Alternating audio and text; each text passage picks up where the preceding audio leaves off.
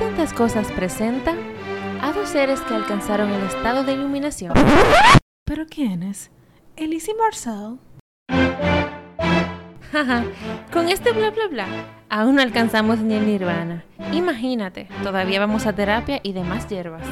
Vivimos en la incertidumbre de la vida diciendo que sí, aunque a veces quisiéramos decir que no. Por eso dedicamos este podcast para abrir el espectro a la vida. Y en este viaje nos preguntamos si tenemos esa tan llamada libertad de ser. Bienvenidos al episodio número 22 de ¡Ay, tantas cosas! Sí. Estamos de fiesta porque hoy cerramos la primera temporada de Hay tantas cosas. Sí, cerramos este ciclo de mucha dedicación, De retos, aprendizajes, muchos. retos. No somos las mismas que éramos cuando comenzamos, hace casi, no sé, unos meses. Con la Bueno, el virginidad. primer episodio salió en octubre, pero duramos como dos meses. Antes de sacar el primer. En verdad este camino ha sido ha sido chulo, en verdad, de mucho aprendizaje, aprendimos, he apre- por lo menos yo he aprendido demasiado. A mí me ha encantado. Camino dulce, amoroso y lleno de sabiduría.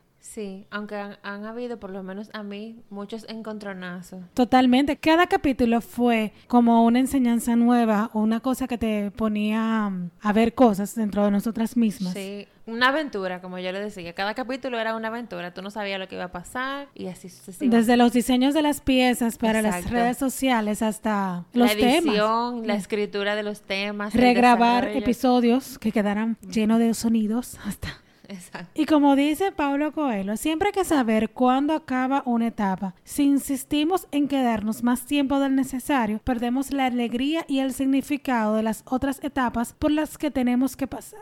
Así como dice Pablo Coelho, este episodio se trata de cerrar ciclos. Pero, ¿y cómo me doy cuenta que ya un ciclo llegó a su fin? Hay varias eh, claves que te la dan y de eso es que vamos a hablar en este episodio.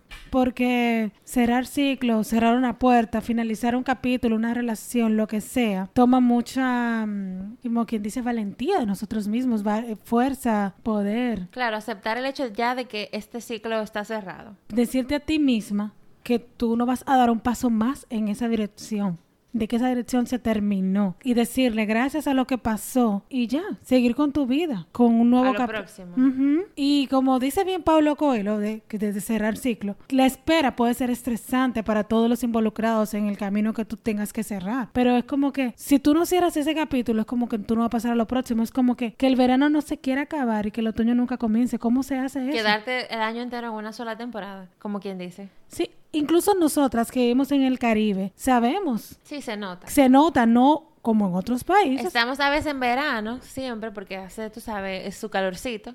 Pero aquí se notan las temporadas, si nos Sutil- fijamos bien. Sutilmente, si nos tomamos el tiempo, aquí se nota. Por ejemplo, ahora, febrero, marzo, las temperaturas no son tan calurosas como puede ocurrir en julio. Tenemos temporadas de lluvia, pero sutilmente nosotros vemos los cambios en los horarios, en la salida del Sí, sol. tenemos temporadas donde las donde los árboles están florecidos Sí, y no. se nota en las calles. Claro que sí. Y es por eso es tan importante dejar ir las cosas, liber- liberarnos, desprendernos de ellas. Lo que pasa es que muchas veces nosotros queremos jugar con las cartas marcadas para estar segura que cada paso que vamos a hacer te va a dar tal resultado. Sí, y sorprendentemente también con todo, o sea, tú cierras el ciclo con todo, con ropa, con utensilios que tú utilizas quizá en tu casa, como que todo tiene un ciclo, un ciclo de vida. La vida es cíclica y a veces no nos queremos mover y esta es una rueda, hay que seguir moviéndonos.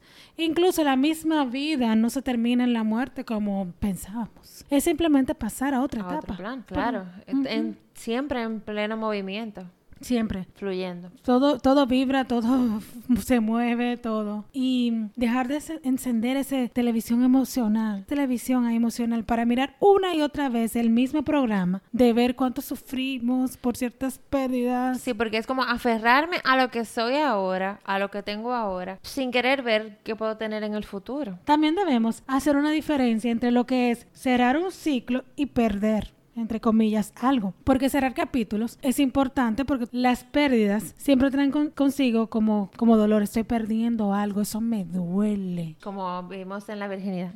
Perder la virginidad duele. Sí. Perder un ser querido duele. Pero realmente ese tipo de pérdidas, entre comillas, nunca es repentina. Lo queremos a veces decir, ah, esto fue tan repentino, no lo vimos venir. Y resulta extremadamente doloroso ver esa pérdida. Pero perder algo entonces eh, significa que debo de cerrar un ciclo o no? No necesariamente tú pierdes algo, tú vas a cerrar un círculo. Un ciclo. Pero o sea, si ya no tengo algo, ya si lo perdí, ya mi ciclo con eso que tenía, pues se, se acabó. O sea, ya se cerró. Ya no lo tengo, ya no tengo ciclo que seguir. Pero si ese algo simplemente era parte de ese ciclo. Ah, bueno, también. Pero o sea, el por ejemplo, de vida conmigo ya si se terminó. perdemos de esa, de esa cosa personal, Ajá. si por ejemplo tenemos supuestamente una persona muy querida o nuestros padres que fallecen, tú dices, los perdí.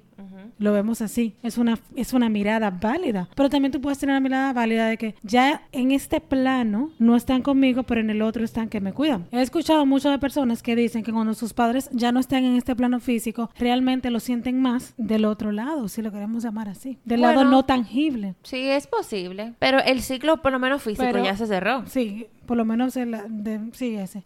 Pero hay algo importante. Si tú quieres cerrar un, un ciclo, es importante soltar algo. Tú no puedes cerrar un círculo agarrándolo todo ahí.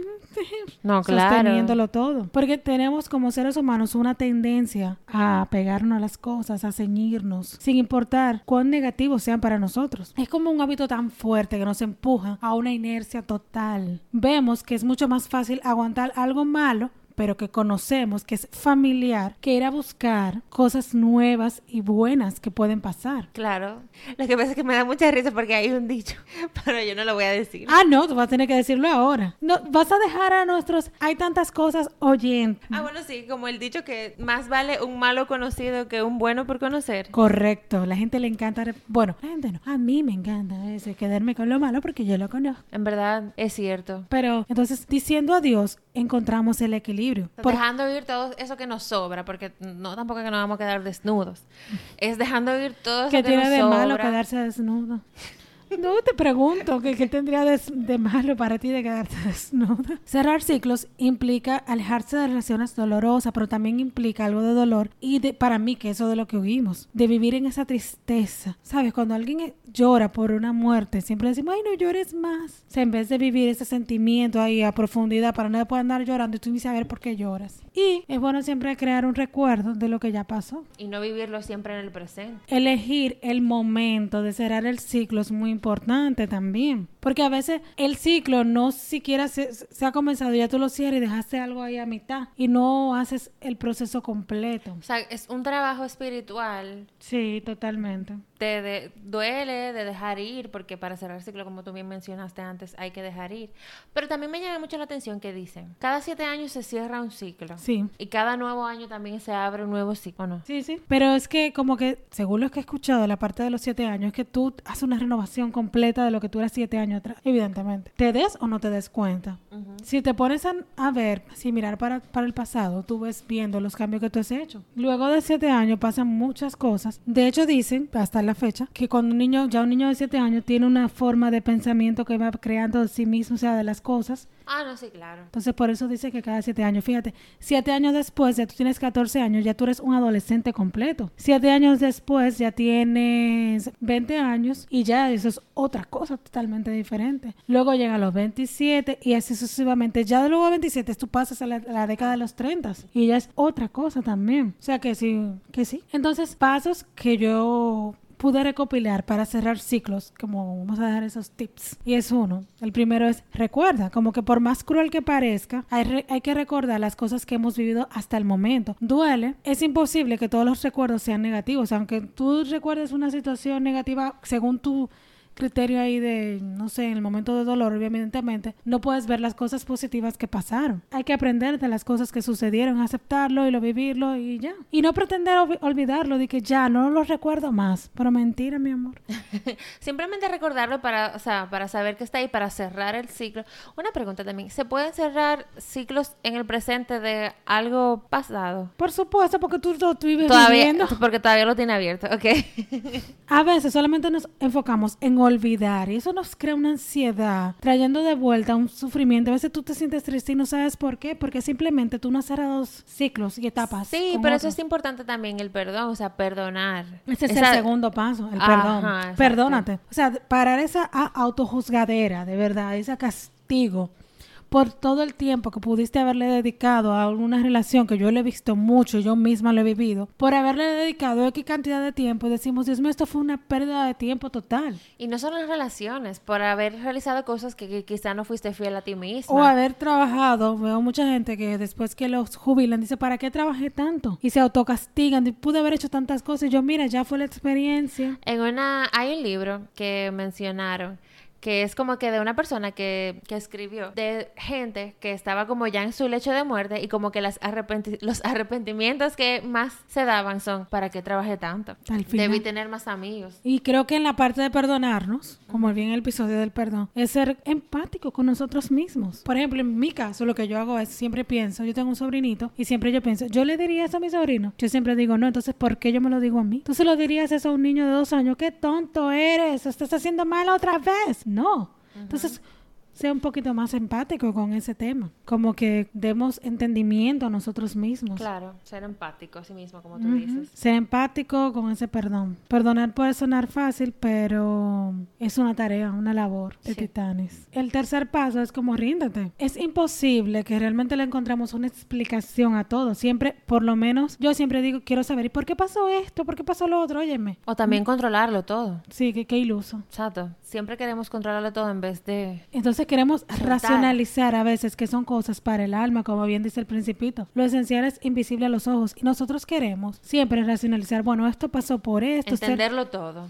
ser súper matemáticos, analíticos y a veces en análisis paraliza. A veces te pasas la vida entera analizando lo que te pasó hace 25 años. Totalmente.